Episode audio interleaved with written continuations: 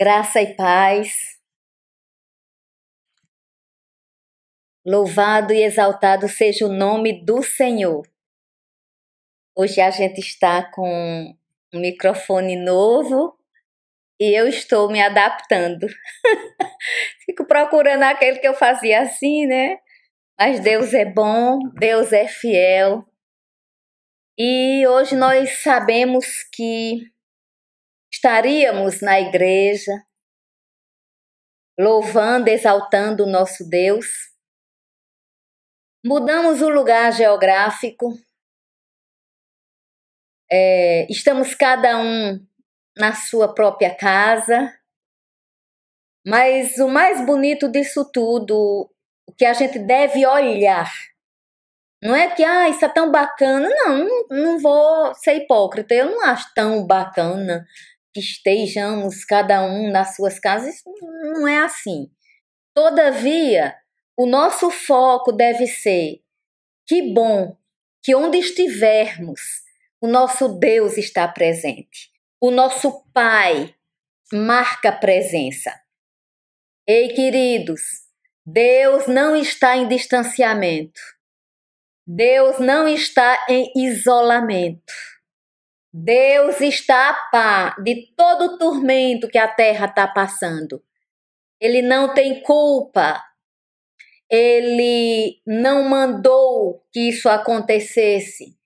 Ele simplesmente é Deus, deixou a sua palavra e a sua palavra é muito evidente de que a vontade dele é boa, agradável e perfeita. Evidentemente, também, né, existe a vontade de comando de Deus e existe a vontade permissiva de Deus. Mas uma coisa é certa: Deus não está com a mão encolhida para que não possa nos abençoar. Ele pode sim, vamos continuar orando, vamos continuar perseverando, que há sim resposta para as orações. Nós estamos atravessando tempos difíceis, mas a palavra de Deus é a mesma. O que muda são as situações, muda até o jeito de, de cultuar, né? Não o jeito no sentido de só vale esse, mas as formas, as maneiras, né? Muda. Todavia, nosso Deus não muda. Eu quero falar um pouquinho hoje sobre algo que eu, é, recentemente eu falei sobre esse tema e, e, é algo que tem sido vida na minha vida, né? Porque se eu não trouxer a memória o que me dá esperança, o que eu trarei à minha memória? Então, nessa noite, nós vamos abrir no livro do profeta Jeremias. Profeta Jeremias, eu no primeiro capítulo tem uma história bem bem dele, ele mesmo falando sobre ele. Eu acho bonito isso. Não é as pessoas falando do profeta, é o profeta falando dele. Ele sabia, ele tinha consciência que ele tinha um chamado de Deus, muito embora ele mesmo não acreditasse nesse chamado. É, o profeta, ele no livro de Jeremias, no capítulo 1, é exatamente sobre a vocação de Jeremias. Então está escrito assim: que palavras de Jeremias, ou seja, dele, filho de Ilquias, um dos sacerdotes que estavam em Anatote, na terra de Benjamim.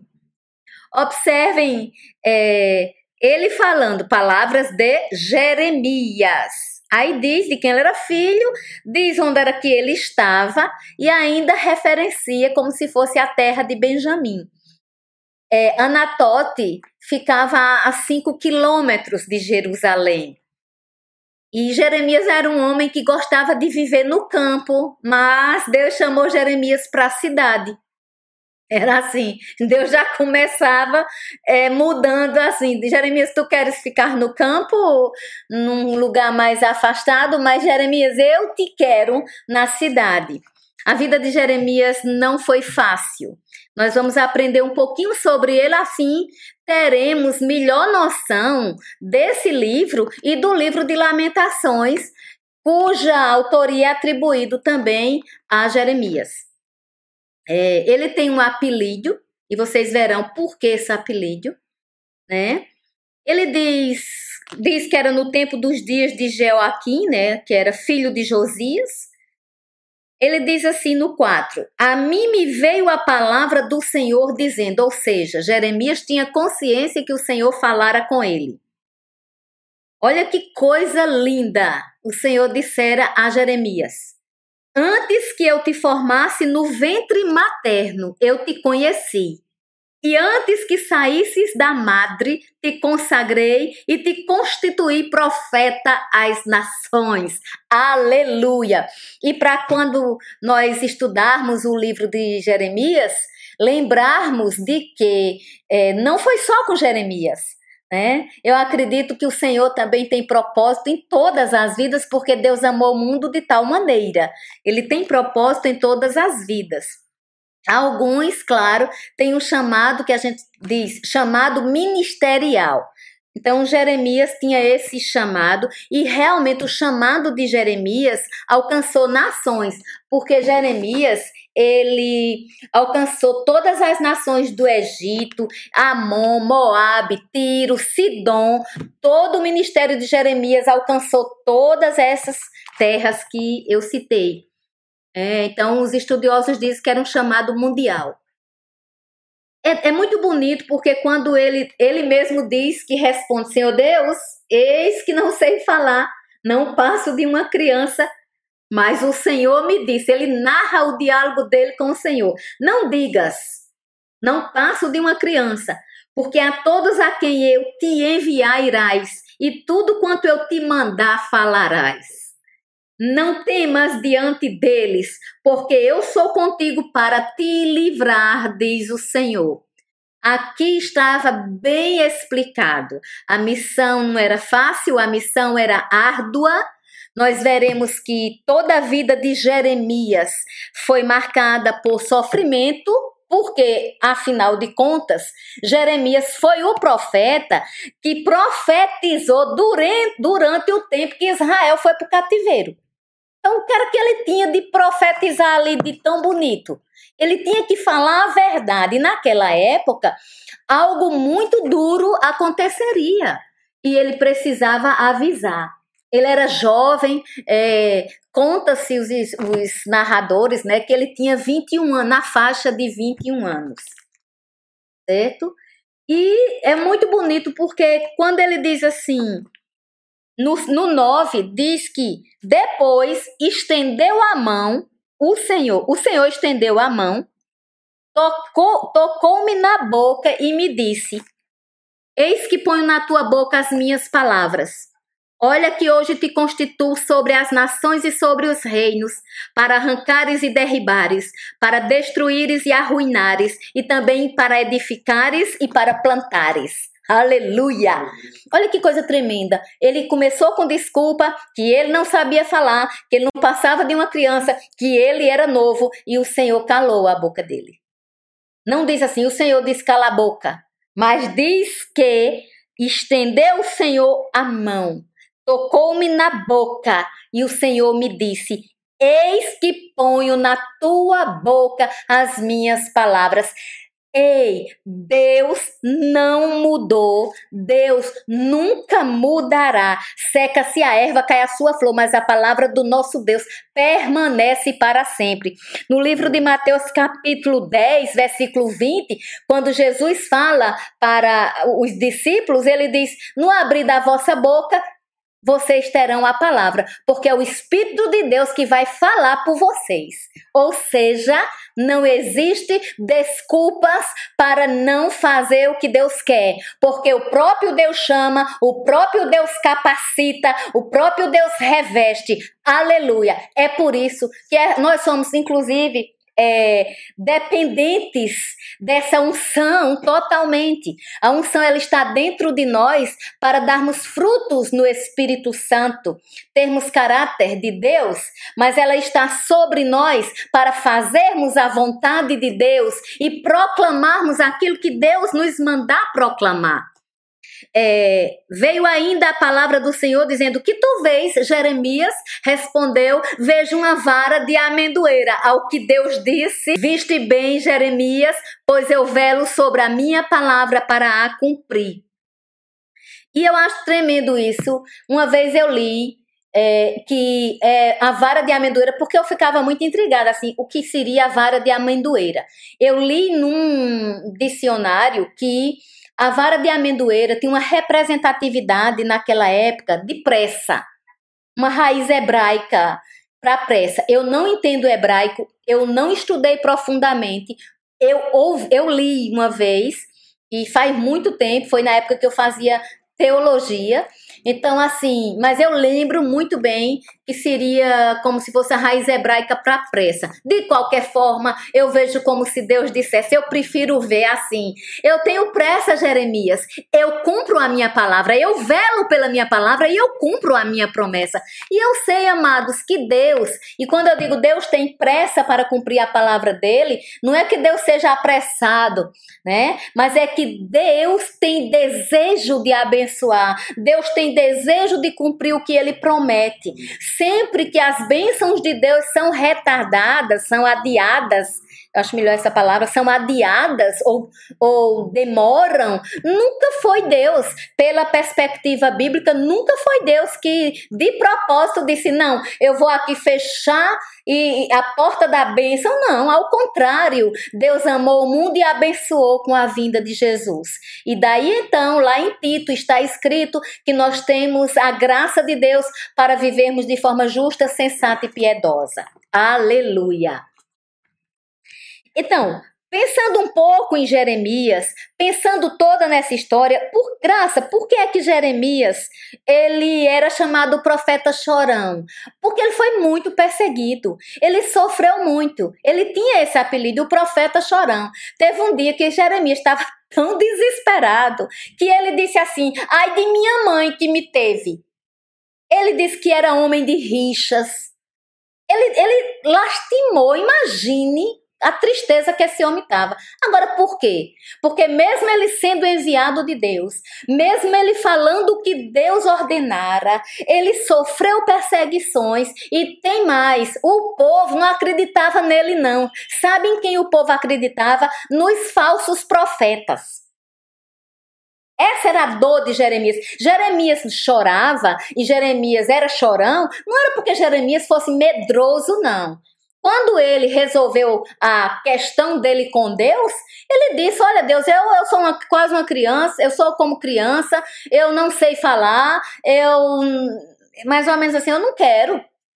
Mas aí Deus disse: Pois eu toco na tua boca e tu vais falar o que eu mandar. Então, ali, o medo de Jeremias, nesse sentido do exercício do seu chamado, é, com certeza tivera de Deus um milagre. Todavia, o que foi que aconteceu?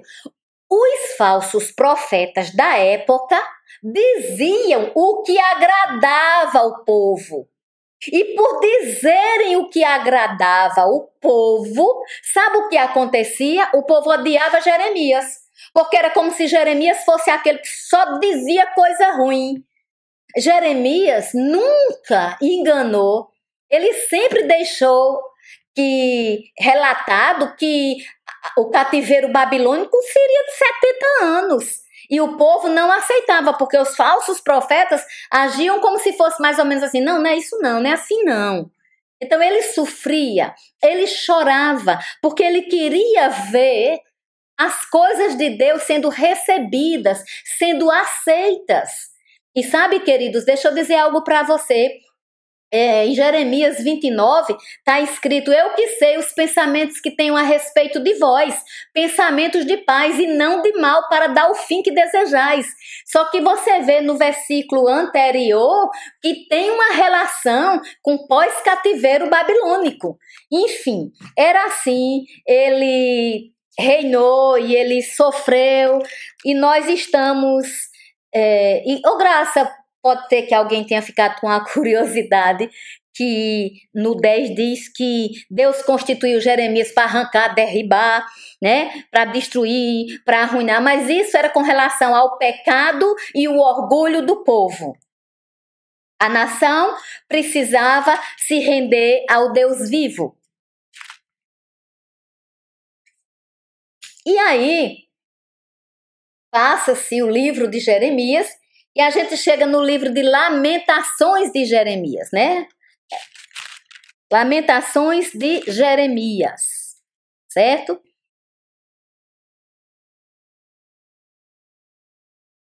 Houve uma época que Jeremias ele ficou tão sofrido que ele, graças a Deus, tinha um baruque lá para ele é, falar em nome dele.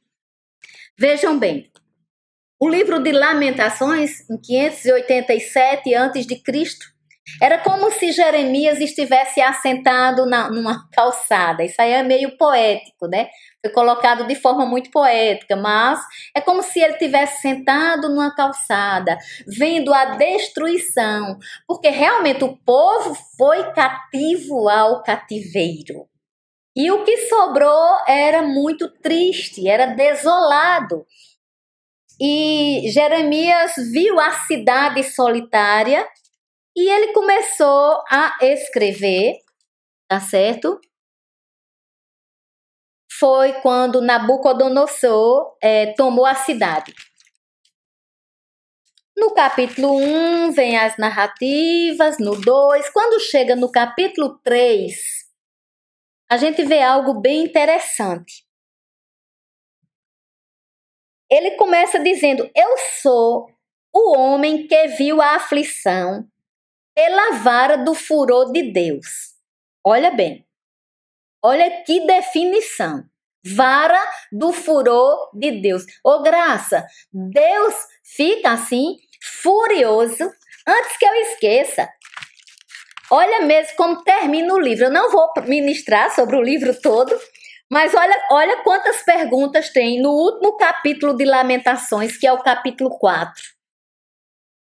Olha mesmo que está escrito no a partir do 20.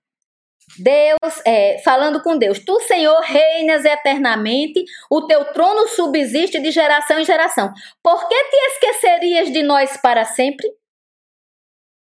Por que nos desampararias por tanto tempo? No 22, por que nos rejeitarias totalmente? Por que te enfureceria sobremaneira contra nós outros?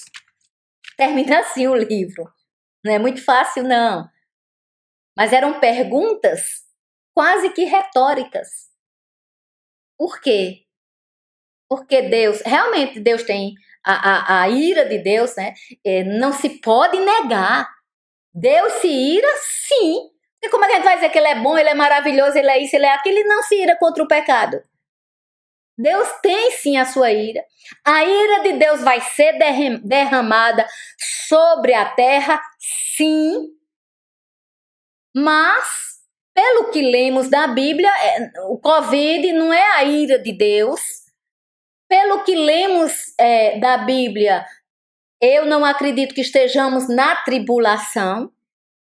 Mas eu acredito em sinais, em, em vamos dizer assim, eu acredito no seguinte: se os apóstolos, naquela época, já dizia que Jesus estava voltando, o que é que eu vou dizer agora? No ano de 2020. Se em toda parte da Bíblia a gente vê o tempo todo um, um clamor de Deus, queridos, não era para Deus clamar para a gente vir, não, para o povo vir, não, era para o povo clamar para ir para Deus. Mas eu nem vou entrar nesses detalhes, mas a gente sabe que muitas vezes as pessoas ativam sua memória para pensar em Deus quando estão necessitadas. E Deus não é um Deus emergencial. Ele socorre nas emergências, ele é o socorro bem presente nas tribulações, mas por favor, gente, quem é o, vamos pensar a nível humano, quem é o ser humano que tolera só ser lembrado nas conveniências. Por exemplo, eu digo amigos. Amigos, eles costumam dividir vida. Eles não costumam ser amigos de conveniência.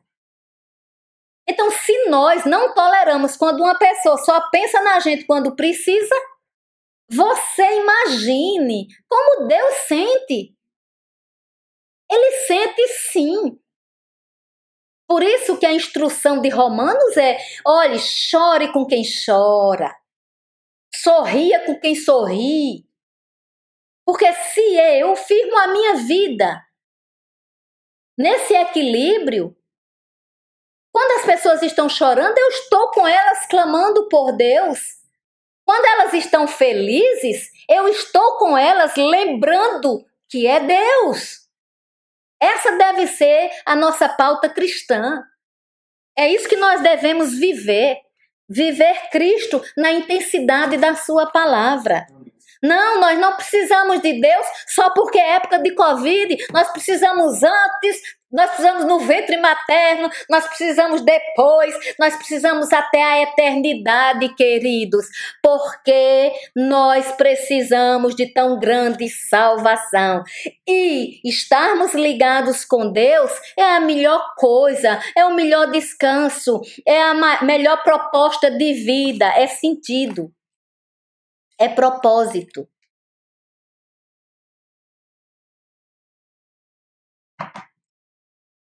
No livro de, ele, é, de Lamentações, né, voltando para Jeremias, para Lamentações de Jeremias, né, eu vejo que quando chega aqui no 7, Jeremias está falando, ele diz: cercou-me de um muro e já não posso sair. Claro que não tinha nada a ver com o nosso tempo, mas assim, lembrando bem desse negócio de cercou-me de um muro e já não posso sair, a gente tá com vontade de sair de casa, né?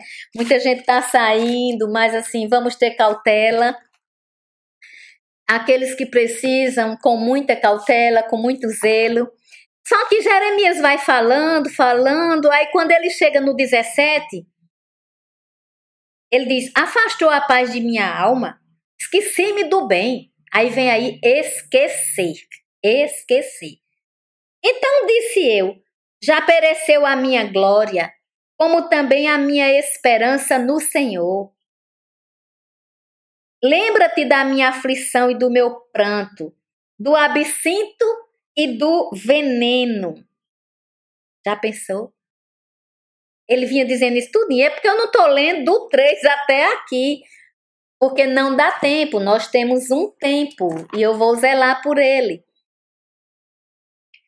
Só que no 20 ele diz: Minha alma, olha a coisa mudando, minha alma continuamente os recorda e se abate dentro de mim.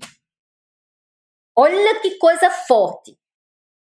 Ele fala que era um homem que viu a aflição pela vara do furor de Deus. Ele fala que, deu, que foi feito envelhecer a carne dele, que a pele dele despedaçou. Ele fala que estava cercado por um muro que já não podia sair.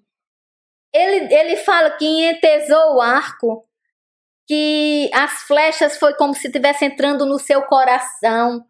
É uma linguagem meio poética, mas uma linguagem assim muito de sofrimento, uma linguagem de dor. O Graça, mas é, hoje de noite tu vai pregar só sobre dor.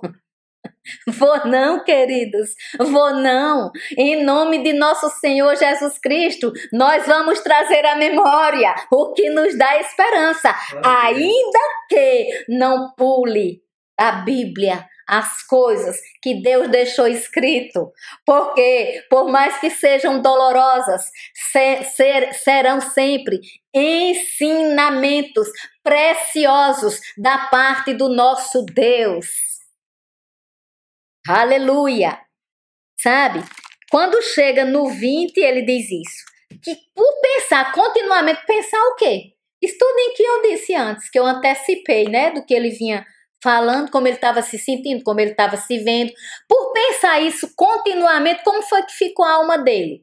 Eu sempre ministro e eu creio que eu sou um espírito, eu tenho uma alma e na minha alma está a minha história de vida, meu intelecto, minha memória, tudo. E no meu, é, meu, eu sou um espírito, eu tenho a alma, eu habito no corpo. Eu creio nessa tricotomia santa. E aí ele está dizendo o que Provérbio já dizia: como imagina sua alma, assim você é. Jeremias tinha visto coisas tristes demais, e por estar tá vendo coisas tristes demais, quando as coisas iam se cumprindo, ele se entristecia ainda mais. Todavia, Jeremias era forte porque ele era profeta do Senhor. E quem tinha o Senhor naquele tempo é igual quem tem o Senhor nesse tempo. A palavra do Senhor sustenta, permanece, consola. Deus, nessa hora, eu estou ministrando, sua fé está crescendo, a minha também, porque fé vem pelo ouvir a palavra de Deus. E tem muita gente sendo alcançado. O Espírito de Deus está consolando pessoas nessa hora. O Espírito de Deus está instruindo pessoas nessa hora. Deus está enviando anjos à terra e eles estão cumprindo as ordens a favor daqueles que hão de herdar a salvação. Nós temos que ter essa consciência, porque no capítulo 3, no versículo 21, algo acontece muito sério. Está escrito: Quero trazer à memória o que me pode dar esperança. Aleluia! E eu quero chamar a sua atenção para o verbo querer, tendo sendo estando conjugado na primeira pessoa do presente. Eu quero. Ou seja, implica a minha vontade. Jeremias vinha falando, falando, e quando chega aqui, Jeremias viu que se ele ficar só pensando aquilo, aquilo, sobre as dores, sobre o sofrimento, sobre tudo que tinha acontecido, ele sabia que a alma dele ia se abater demais. Então ele disse: Eu, eu, Jeremias, quero trazer à memória aquilo que me pode dar esperança. Aleluia! Queridos, é, a memória é um, é um fator preponderante nas nossas, nas nossas vidas, é algo muito importante, é algo muito necessário memória até os anos de 2015, a neurociência, ela via memórias de uma forma, mas mudou muita coisa. Havia, por exemplo, a gente sabe que o processo de memória se dá pela aquisição de informações que viram um aprendizado. O processo de memória se dá pelo processar mesmo, né? Pelo conservar e o processo se dá pela evocação, pela recordação. Então, é, Ivan Zirquiedo, ele tem um livro, aliás, ele tem um livro não, o homem é o, o cientista da memória, tá? E ele diz que até 2015, porque o livro é de 2018, é, se pensava que as informações iam para o hipocampo, direto. E depois de 2015, a neurociência já prova que, por exemplo, a memória declarativa é a memória que ela vai para partes do cérebro, dentre elas o hipocampo. Eu não vou dar uma aula aqui de neuropsicologia, é, embora eu ame muito, mas o que eu quero chamar sua atenção aqui é que o fator memória é algo divino, mas estudado muito por cientistas. Regiões cerebrais, lembranças, é algo que está sempre. Nunca me surpreendo se a ciência aponta outra coisa. Porque veja bem, é como neuroplasticidade cerebral. Até os anos 90, o cérebro era algo, uma substância rígida. E depois foi visto e estudado que ele se recompõe. Enfim, é beleza de Deus em nós. Nós estamos aqui, eu estou falando, porque pela glória de Deus, o meu cérebro está funcionando bem. A minha memória está indo para partes bíblicas que eu li faz tanto tempo também. Porque eu ministro o que eu estou lendo, mas vem informações que foram evocadas por coisas que eu li, por exemplo, quando eu citei a questão da vara de amendoeira. Foi muitos anos atrás, quando eu fazia bacharelado em teologia. Então, o que é que eu quero mostrar com isso? Que a memória é algo tremendo e Jeremias, nessa época, disse: Eu quero trazer à memória o que pode me dar esperança. Ô, graça, se ele está dizendo, eu quero trazer à memória o que me dá esperança, se memória tem o processo de aquisição, que é aprendizado, tem o processo, tem o processamento por si só, vamos chamar assim, e tem a evocação, que é a recordação, trazer à tona. Como é isso? Olha, Deus é, é, é lindo. Eu não sei e eu não vejo ainda explicação científica, mas o, é, Ivan diz o seguinte: o próprio cérebro ele sabe, ele lembra tudo, porém só traz à tona. Tem coisas que o próprio cérebro é como se o próprio cérebro lembrasse de esquecer. Lembrasse de esquecer. Por quê? Porque são traumas, são sofrimentos tão grandes que se vier tudo de uma vez, ninguém aguenta. Essa é a fala científica. Eu lembro que é, quando a gente fala de memória, tem algo que precisa ficar bem claro também, bem evidente. É que, por exemplo, se eu disser Rua Professor Abel da Silva, vulgo Rua da Palha. Quem for de areia da minha época vai lembrar dessa rua, porque foi a rua que eu morei quando criancinha. Então veja bem, e até adolescente. Veja bem. Se tiver alguém me ouvindo da rua, vai lembrar como é a rua. É uma rua próxima à rua é, Vigário Odilon, chamávamos a Rua Grande na época. A gente mora perto da Rua Grande, que era a Rua Central. Central. Enfim, cada um vai ter lembrança da rua. Eita, na rua morava não sei quem. Eita, na rua tinha isso. Lembra que tinha um chafariz? Le... Cada um tem lembranças. Essas lembranças são comuns. Todavia, virá a nossa memória coisas diferentes. Sabe por quê? A rua é a mesma, mas as emoções que nós passamos naquela rua é singular. A memória nos ajuda e nos faz sermos indivíduos singulares. Nem gêmeos, aqueles gêmeos univitelinos, aqueles que a gente chama gêmeos iguaizinhos, nem eles tem memória igual. É, é muito bonito o estudo de memória. Sabe por que também lembrar nesse tempo? Tem inclusive falsas memórias. Tem. Eu estou fazendo um trabalho, eu vou começar a já definir um pouco como vai ser, mas é com referência a falsas memórias. Então, a questão de memória, Graça, é importante demais.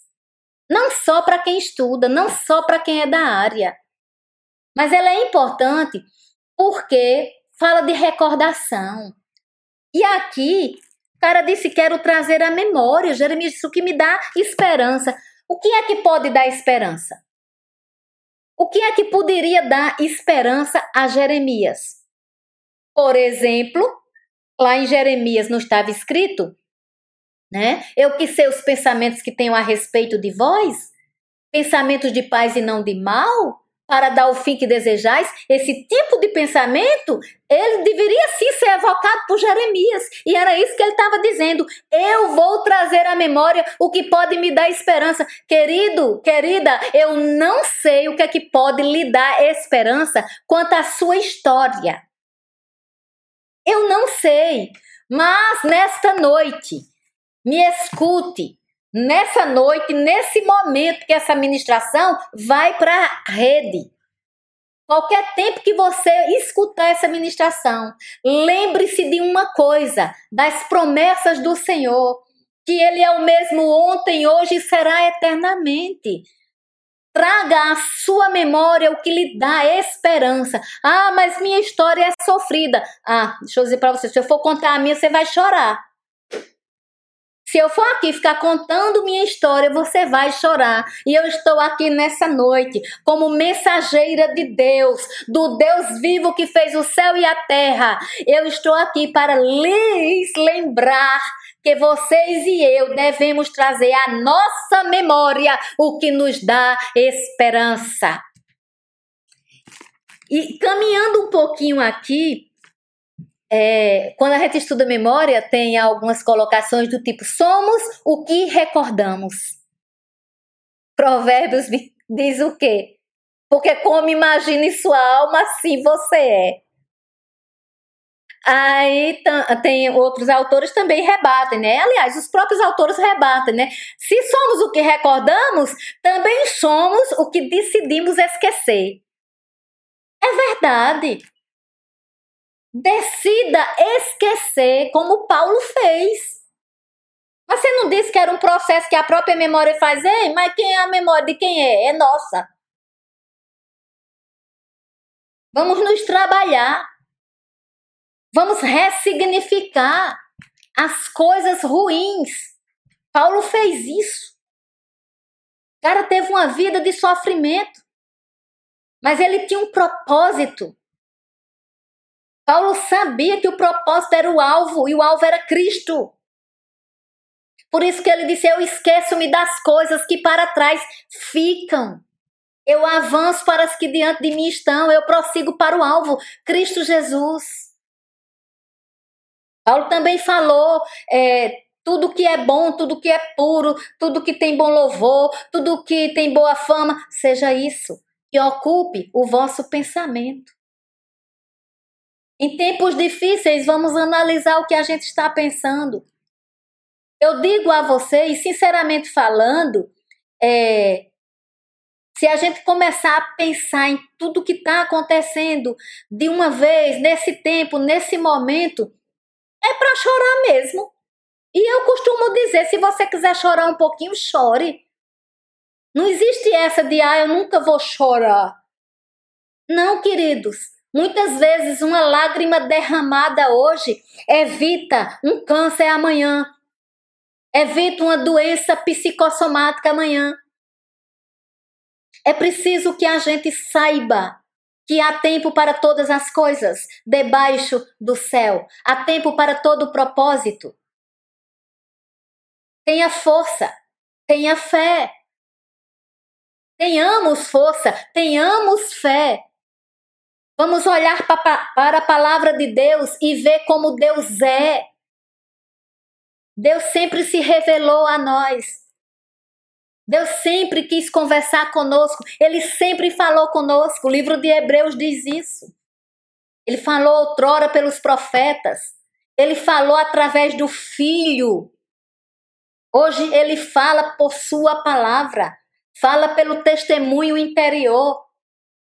Enfim, Deus é o Deus da comunicação perfeita. Aí aqui eu vejo algo muito interessante. E lembrando bem, lembre-se, desespero nunca muda nada. Eu não conheço uma história onde desespero trouxe é, alguma benfeitoria, alguma coisa boa? Hum, não tem. Eu digo que até o assim, o, o a pressa, o corre-corre, faz com que a gente não, não faça a coisa bem feita. Eu lembro que eu estava falando certa vez sobre memórias, e era numa ministração. Eu falava sobre memória, eu, eu citando, né, que não existe só memória. São vários tipos de memória. Aí tem memória declarativa episódica, e eu fui citar um exemplo. E eu disse assim: 11, porque quando eu digo assim, 11 de setembro, o que é que vem à nossa mente? Geralmente vem a, a, o problema das torres. daqui a, a um tempo, o que é que vai acontecer? Daqui uns 10 anos, quando o povo disser assim, quando a gente disser ano de 2020, alguém vai dizer, ai meu Deus, foi o ano do Covid. Não precisa nem dizer ano de 2020 aconteceu isso. Basta citar 2020, o povo vai lembrar logo, ano do Covid. Porque 11 de setembro, aí lembra das torres. E eu lembro que eu pensava que eu iria ter um tempo para administração e eu tive outro. Por causa disso, eu acelerei um pouco. E 11 de setembro foi de 11 de outubro. Então, a nossa memória ela é afetada. Olha a prova cabal, simples, mas uma prova evidente de que a nossa memória, ela também é afetada com pressa. Por isso que eu deixei bem claro que a pressa da raiz hebraica lá da vara de amendoeira não era a pressa no sentido de corre, corre, resolve, faz. Porque até com a gente, se eu quiser agora me lembrar de um monte de coisa, difícil, eu vou lembrar. Se você quiser, você lembra. Mas ei, ei, ei, não lembre não. Traga a sua memória o que pode lhe dar esperança. Graça, mas você falou assim. Cada um tem sua história. Cada um sabe o que é que lhe dá esperança. E talvez pode acontecer de alguém dizer assim: eu não tenho mais. Eu não tenho mais esperança. E eu quero nessa noite, sob a unção do Deus Todo-Poderoso, que fez o céu, que fez a terra, que mandou Jesus, dizer: você tem sim. Você tem sim como trazer à memória o que lhe dá esperança. Você tem que lembrar que uma cruz foi erguida e foi por você foi por mim. Não há abandono, não há rejeição, não há desesperança naquele que nos ama e que desde o ventre materno entreteceu-nos. Aleluia! Ele é o Deus da bondade, é tanto que está escrito. Olha quando ele mudou o pensamento vê uma, olha o que é que uma mudança de pensamento faz. Ele disse no 21, quero trazer à memória o que pode dar esperança, o que me pode dar esperança. Aí ele começou a falar. Ele disse: As misericórdias do Senhor, aleluia, são a causa de não sermos consumidos porque as suas misericórdias não têm fim. Aleluia! As misericórdias do Senhor não têm fim, renovam-se a cada manhã. Aleluia! Eu não sei você, mas se eu tivesse só isso agora, eu tenho certeza que a unção pega junto. Se eu tivesse só isso para dizer a você, mas já dei tanta informação hoje à noite sobre Deus para você, que nós temos sim como trazer à nossa memória o que nos dá esperança, e uma das coisas é que as misericórdias do Senhor são as causas de não sermos consumidos, porque as suas misericórdias não têm fim, renovam-se a cada manhã. Aleluia! Aí ele diz: Grande é a tua fidelidade. A minha porção é o Senhor, diz a minha alma. Olha, olha a mudança da alma por isso que eu insisto tanto com quem está perto de mim. Eu insisto com meus filhos, eu, biológicos e espirituais, porque são também. Eu, eu insisto com os outros filhos, eu insisto com a comunidade, eu insisto na internet. Eu vou insistir o tempo todo. Fale o que você crê. Cuidado com o que você fala. Vamos falar o que a gente crê. Porque veja bem, olha que prova, gente, tremenda. Quero trazer à memória o que pode me dar esperança. Aí, na, pouco depois, o homem começa as misericórdias do Senhor, ou seja, o que é que pode me dar esperança? Peraí, peraí, peraí. Não é só cativeiro, não. Não é só tristeza, não. É só se render ao Senhor. O povo precisa entender que Deus não é Deus de conveniência, que Ele não é Deus de sobrevivência, Ele é Deus de eternidade, Ele é Deus de paz, Ele é Deus de companheirismo, é Deus de estar junto. É isso que o povo precisa entender. Então, quando ele pensa isso, ele diz as misericórdias do Senhor. Porque é o seguinte, às vezes a gente desiste de gente. Tem gente que a gente desiste mesmo, diz, ah, não tem jeito não, ela não vai crer nunca em Deus. Mas Deus nunca desiste de ninguém. Nunca desiste. Claro, haverá o dia do juízo e haverá um dia onde nós seremos conhecidos de Deus até pelas obras que fazemos. Todas as obras que fazemos vão passar pelo crivo se era para ele ou se não era. É claro que vai haver isso, mas eu não estou falando aqui numa perspectiva escatológica, não. Então ele diz assim: Grande é a tua fidelidade, a minha porção é o Senhor, diz a minha alma, portanto esperarei nele.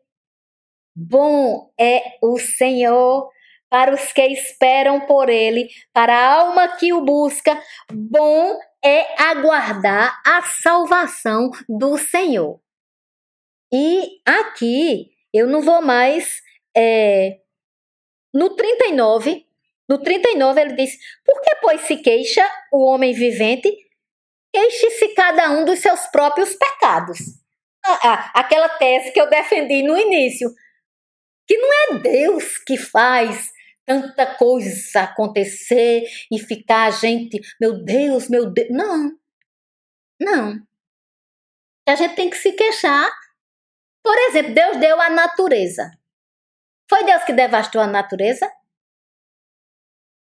Deus deu a, a vida, Deus mandou que a gente amasse, Deus mandou que a gente repartisse o pão, Deus mandou. As orientações de Deus todas foram boas.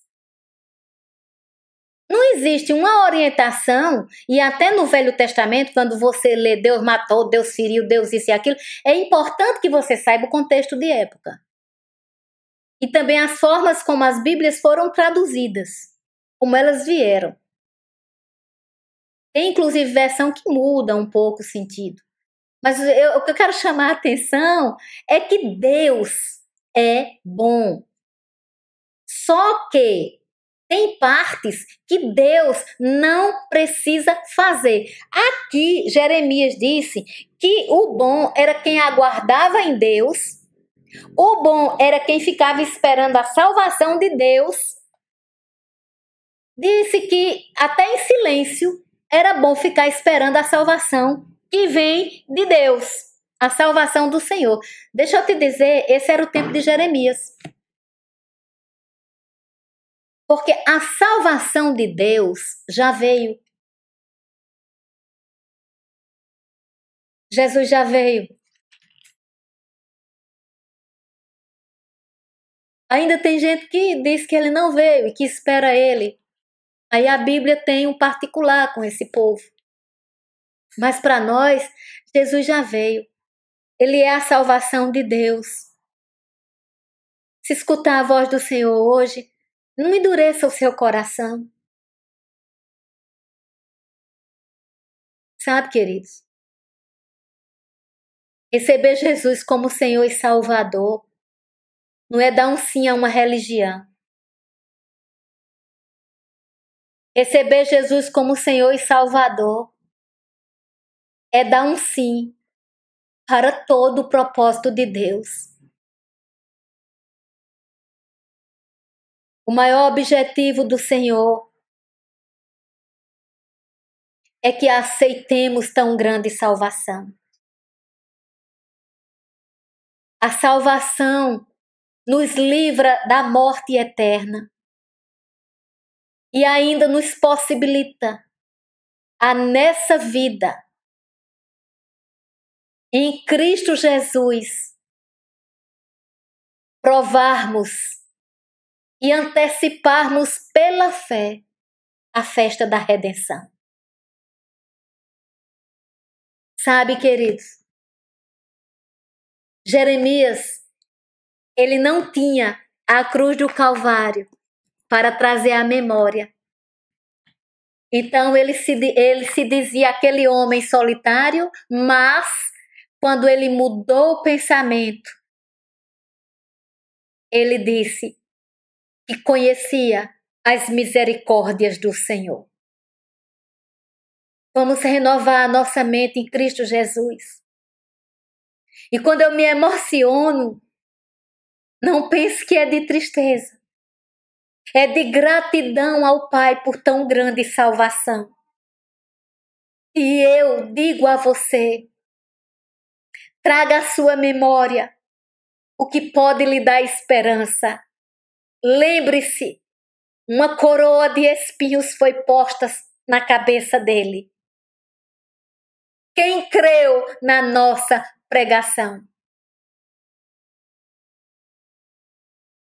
O castigo que nos traz a paz estava sobre ele. Pelas suas pisaduras fomos sarados. Jesus veio. E nesse tempo, vamos trazer à memória a vida dele aqui na terra. Vamos trazer à memória a esperança de que Jesus está voltando. Maranata, ora vem, Senhor Jesus. Vamos trazer à memória que em breve nós estaremos com Ele. Mas enquanto estivermos aqui na terra, há um propósito.